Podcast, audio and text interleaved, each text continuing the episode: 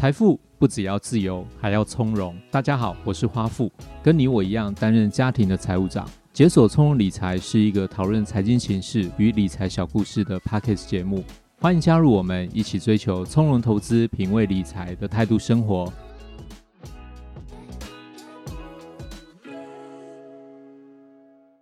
大家好，我是花富，欢迎收听解锁从容理财。最近美元不断的强势，美元指数甚至来到一一三点零二这个新高啊！我想很多人可能都没有想到，超过一百一之后，居然还会强到这么强的地步。那就算有回落呢，也是回到大概一百一十附近，主要就是反映美国联准会它最近采取积极升息的动作，让国际的一些聪明资金已经开始从低利率的地方转往高利率的地方。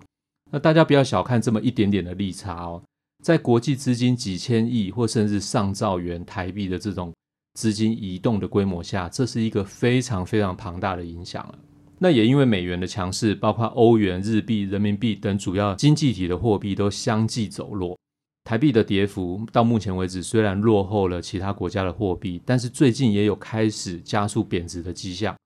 那黄金呢？我们来看一下黄金的状况。黄金的价格呢，也是创下两年多以来的新低，甚至跌破了一千七百美元的关卡，一度还来到一千六百六十美元。这也让我周围的朋友开始有出现一个声音，大家开始在讨论：诶，黄金是不是可以买了？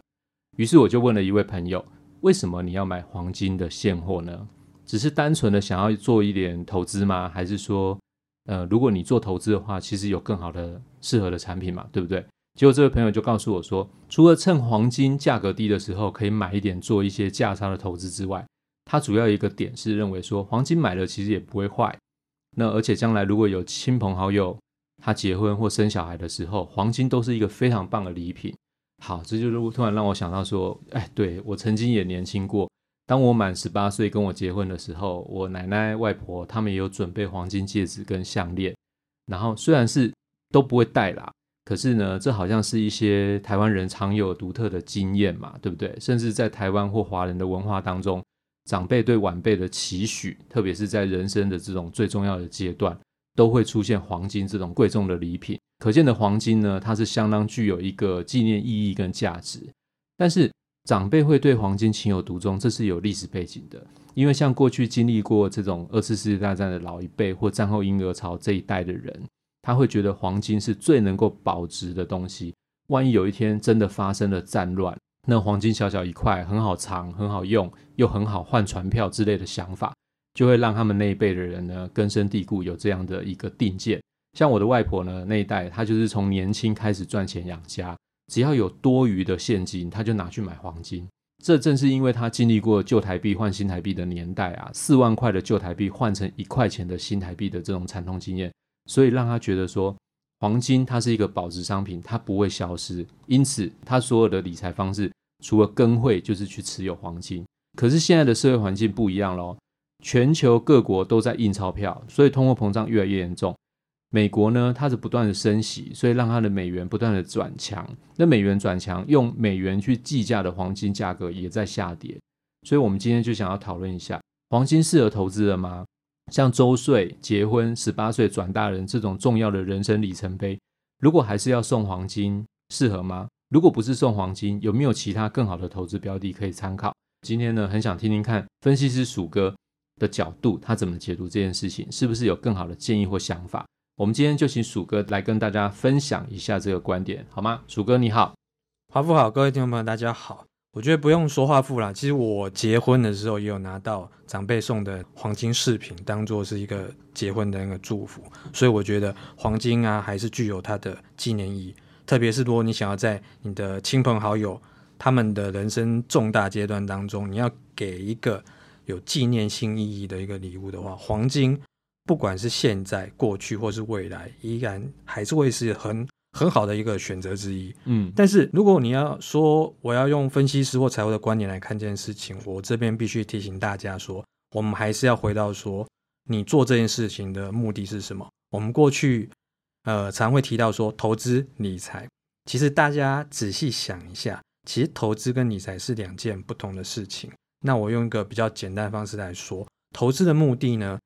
比较像是我希望赚取还不是属于你的金钱，讲白了就是想要赚更多的财富跟资产。理财的部分的话，它比较像是说我好好的去管理已经是属于你的资产，你比如说你的金钱，或是让属于你的财富或资产至少不要变少，嗯、至少呃不要被比如说不要被通膨吃掉，甚至是进一步发挥它财富可能是复利的一个效果，那进而让你的整个资产变得更加的。澎湃丰富的这种感觉，所以，我们回到说黄金这个话题上，它是不是一个好的理财资产呢？我们用简单的例子来看，我认为是，因为黄金是具有一个保值的功能，而且我们大家都知道说，黄金是以美元计价，对，美元过去我们把它拉比较长的时间来看，我们看个三四十年的话，其实它长期来看，其实是处于一个趋贬的一个格局。当然，二零二零年这一年算是出现。有点意外，很强很强的走势，这是比较非常态的状况。因为美国联准会大幅度的升息嘛，嗯、这个东西也是因为背后有一个通膨的因素在。如果说我们西元两千年以前的话，当时黄金的价格其实还不到一千美元的价格。对，大家可能因为这些年大家可能就很喜欢说，哎，黄金好像都是千元以上。可是，在西元两千年以前的话，它价格还不到。今年的话。来看三月的时候，俄乌战争开打的时候，黄金的价格一度是接近到两千美元。那我们就不用忽略这从两千年到现在这当中高高低低起伏的这个波动。就这两个时间点的价格来看，当然黄金的确是有上涨嘛，因为上涨的话应该是有一倍以上嘛。另外，当然就是黄金也不会烂也不会坏，就刚像刚刚那个。花父所说的，我们如果好好保管的话，你放了三代人，黄金永远是黄金。那尤其是在通货膨胀是个一定是个长期趋势，只是说这个幅度有多大的状况下，当然黄金大家都觉得说有一个保值抗通膨一个效果，所以基本上我觉得黄金是适合拿来当做一个你一部分的资产的配置的当中的一环。我想问一下那个鼠哥，就是说，那如果就理财的观点是如刚刚的说法吗？如果把它拿来当做投资呢？它适合当做一个投资标的吗？我刚好就是想要强调这个观念。前面有提到说，我们如果是用投资为目的的话，其实就是希望赚到还不属于、还不是属于你的金钱。对，对，你希望用原来是属于你的钱，然后你放进去之后，然后去赚取不是属于你的钱，对吧？对。如果是这样子的话，我们必须要先了解一下投资学上面有谈到一个复利效果。因为复利有机会让你的投资报酬也出现一个比较爆发性、指数型的那一种增长，这就是大家常提到说，爱因斯坦有在形容所谓的复利的一个威力。了解的人可以从中获利，那不了解的人可能会从中付出代价。是复利为什么会有这样子的效果？我觉得就是因为在这个过程当中，你必须不断的去做再投资，才能引爆一个复利的一个效果，有它的这种重要性。因此，如果我们从投资目的来看的话，黄金并不算是一个好的投资商品啊。为什么呢？就是说，黄金虽然持有几代，它也不会坏，也不会消失。但是它缺点就是，黄金本身它不可能孳息给你嘛，它不会生利息嘛。而且，黄金就是因为它没有办法去生利息给你，所以你没有办法去做再投资。对，你放着就是放着，黄金就是还是一样硬硬的那一块在那边。如果说我们是把等值的。是金钱，我们去投资一家公司的股票呢？因为股票只要有赚钱的话，它会产生盈余。对，那有盈余的话，在它扣掉它必须公司维持营运，或是我的资本支出那些那个部分的话，我剩下的钱的话，我就可以把股息分派给股东。那等于说，股东我可以拿到。孳息就是所谓股息这部分的话，我股东我也可以选择，当然我不一定一定要再投资，但如果我愿意再投资的话，我就可以增加我这个整个复利滚动这个效果。你在公司持续壮大的这种状况下，你在若干年后产生的报酬率这个复利效果下来，其实会相当的不错。你就会发现说，当初你投入的可能只是几万元的资产，但是过了一段时间之后，你发觉你可能可以获得的是一个。倍数的一个增值，那这个东西就是所谓的股票的一个投资的效益。是啊，不过呢，我也必须坦白说，这种状况下是在你选对股票的时候，你选对个股嘛，才会有可能有这样子的投资收益。因为呃，股票有这种再投资的效益，但是也有可能你因为说公司本身的经营不良，或是人为因素，或是可能在某一段时间总体的环境也不是太好，那个股公司有些东西没办法去承受这样的状况之下，你可能会走向倒闭。或是有可能是有下市的这种可能性，大家也必须要注意一下。所以这就是长辈说的，黄金不会消失。可是如果你选择的是个股的话，对个股跟股票可能会消失。对，你跟对个股，你可能很好啊，因为都帮你孳息，都帮你带来现金流。可是如果你跟错，它就是消失了嘛？对，就可能成为壁纸啊。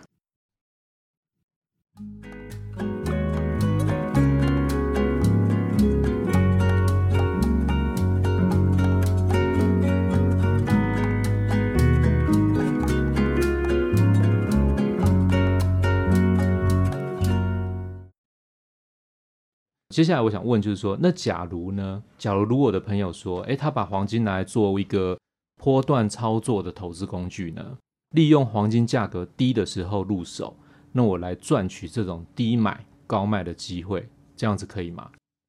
我觉得，如果你能够说对黄金的价格这个趋势，你本身有灵敏的直觉跟判断，那当然会是一个好的投资机会了。但是我跟大家谈一下，就是说，我们用。我个人的经验跟我们比较财务的角度分析，我们要赚取波段，或甚至说所谓有些人叫做价差这种机会，其实我觉得不是太大。我们回到一个经济学想法来看的话，黄金价格它的应该是取决于它的供市场供需，对，就包括说，比如说我的开采的出来，然后我的供给量，然后另外一方的话可能是市场需求。是，那现在国际上我们。大国我们发行货币，因为以前有一段时间，蛮长一段时间是所谓的金本本位制，但是我们脱离这段时间已经非常非常的久了。那金本本位制的状况是说，我国家我有必须要有多少的黄金的储备，我才能够发行等量的货币。对对，等于说我必须要这个，这是有实质的需求，因为我必须要存在那边，确保我能够支付兑换。能能够有办法等值来做兑换，没错，不然人家就说，那你的货币你没有金来黄金来做担保，我不承认你国家货币啊，那我必须要我有我有这些黄金在那边的话，你到时候那些钱也可以换成等值的黄金，因为我国家就是有持有这个东西，是是，那一个国家才能决定说这样我可以印多少钞票，但是现在早就没有这样的规范，大家都是直接看美元嘛，美元就是一个国际流通一个清算的一个货币，所以我们国际市场对于黄金本身的这种。比较呃政策面或者说实质面这种需求下降，其实已经下降不少。光是金本位制消失的这件事情的话，就已经有一个很大的影响了。我们只有一个时候，就是需求会有突然拉高的状况，就是国际形势不稳，或者是有什么重大事情发生的时候，没有错了。我们。国际金融体系是在一九七一年脱离，刚刚讲就是金本位制度。那一直到现在几十年过去的二零二二年，黄金有出现过几次的所谓的价格的高峰。嗯，那例如说，比如说我们前几集刚好有提到说，二零零八年金融海啸，美国等国家就开始用一些量化宽松的政策来救市嘛。那美元价格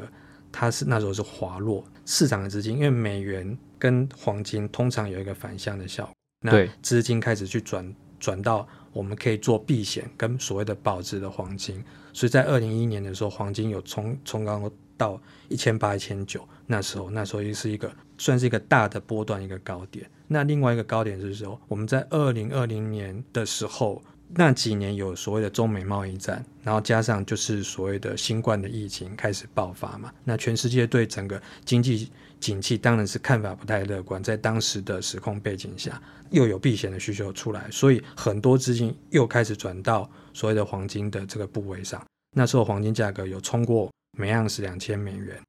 那甚至是这个价格已经超过二零一一年那时候的高点，这是第二波的一个高点。那最近的一波高点的话是在今年的三月，俄乌战争开打之后，那国际情势，当战争就是很大一个不确定因素，大家。市场上都会觉得紧张，所以黄金价格当然会因此冲高，所以它又跑到两千美元附近这种高价位，这等于是是个第三波。不过这个之后也没有持续很久，这最近这几个下来，黄金开始又回落，因为美国在升息，升息美元升值，它有一个反向效果，所以黄金又下来。所以我们可以知道说，其实这些高峰都不是维持的很久。很明显，我们看到它触及到一个波段高点之后，价格怎么上去就会开始怎么样的下来。所以，投资朋友如果要用黄金来作为说一个低买高卖一个投资工具的话，我个人是觉得说这难度还蛮高的，不是每一个人都有办法清楚的掌握到这样一个波段赚价差的一个机会。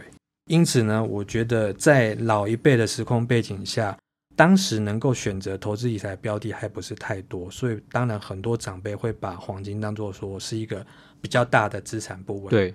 至少在他们的投资配置当中，黄金占比会比较高。但反过来看的话，我们用现在时空环境来看，能够拿来当做我们投资运用这个工具，实在是比过去多非常非常的多了。所以我觉得现在的投资朋友在一个比较多样化的环境里面，其实你可以好好的配置一个适合自己的投资部位，既可以让这个部位具有不会消失，然后又要有一个所谓复利加成的效果，同样又可以拿来当做说你有亲朋好友人生有重大阶段的话，你也可以拿来拿出一部分来当做是一个礼物，一样具有纪念价值，然后又可以利用一个时间拉长，让他们这些受赠者。你给他们之后，他们可以有得到一个很大的一个帮助，有一个很好的祝福意义的话，我觉得这样子的一个投资的资产部位也是相当有意义的。这让我想到一个故事，就是巴菲特每年圣诞节的时候，他们不是都会送一个圣诞礼物吗？对。然后我记得他对他的子女好像就是送一个类似我们红包这样，可是他会把钱再收回一定的比率，说我帮你做投资。嗯哼，所以这也是一个，就是因为外国人可能不会送金戒指、金项链嘛，对。可是巴菲特他有这个想法，他就是他就帮他去设计一套投资，那也是对他来讲是一个很不错的礼物，对不对？如果他当初送的是戒指，可能到他的子女长大之后还是一个戒指，没有错。可是如果他送他的是一个很好的公司的标的，或像他是价值投资的角度去选标的。那在一定的时间之后，哎、欸，我想这个威力可能更庞大。没有错，很多好公司都很强的复利效果。是是，好，那谢谢今天鼠哥的分享，我来稍微做一下总结。我想呢，投资理财这件事情，在鼠哥跟我们的细项说明之后呢，我觉得在一个人的生命当中呢，其实会占有相当长的时间。不管你是做投资，或者是做已经赚到身上的这种理财财务的管理角度呢。在进入社会之中呢，我想至少会有三四十年的时间都离不开投资理财嘛。所以，对于投资理财的思维，我觉得我们要开始与时俱进啊。就是说，很难说我们从学校毕业之后就可以用一招半式来闯荡江湖啊，从此就安身立命。因为金融商品的变化非常的快速，绝对不会在三四十年中维持现状嘛。所以，特别是在现在社会科技。不停蓬勃发展的现况下，产业变化速度又非常的快，包括指数啊，包括区域市场啊，现在都已经是一些理财的呃时空背景环境下能够去连接的投资标的了。传统黄金呢，保值的思维并不是说它不好，倒是可以帮我们思考一下，就是说我们的配置比重高低可以拿来做一个参考。毕竟目的呢，如果是可以希望将来能够给一些受赠者他更大的经济帮助。比如说，可以帮忙晚辈啊，他要创业的时候，可以成为一个创业的基金，帮忙他一点力气；或是结婚的时候，或者是买房子的时候，或甚至说，呃，他出国留学的时候，能够帮他先做一个准备。那我觉得祝福的意义不变，但是这种选择的技巧，也许可以在现今的时代当中更加多元一点。那以智能投资的目标式投资来讲呢，它就是依照投资者预期的目标所搭配出来的一种投资计划。可以依照我们的投资时间跟预期报酬率来帮忙建立一个投资组合。因此，在长辈规划祝福晚辈的安排时候，除了你可以准备这种具有纪念意义性质的黄金礼品之外呢，不妨也可以把一部分的资金放在智能投资上面试试看，让这种投资的复利效果啦，来丰富你整个投资报酬率的表现。好，那我们今天的节目呢，就进行到这边。谢谢鼠哥的分享，这里是解锁充理财，我是花富，我们下次见喽，拜拜。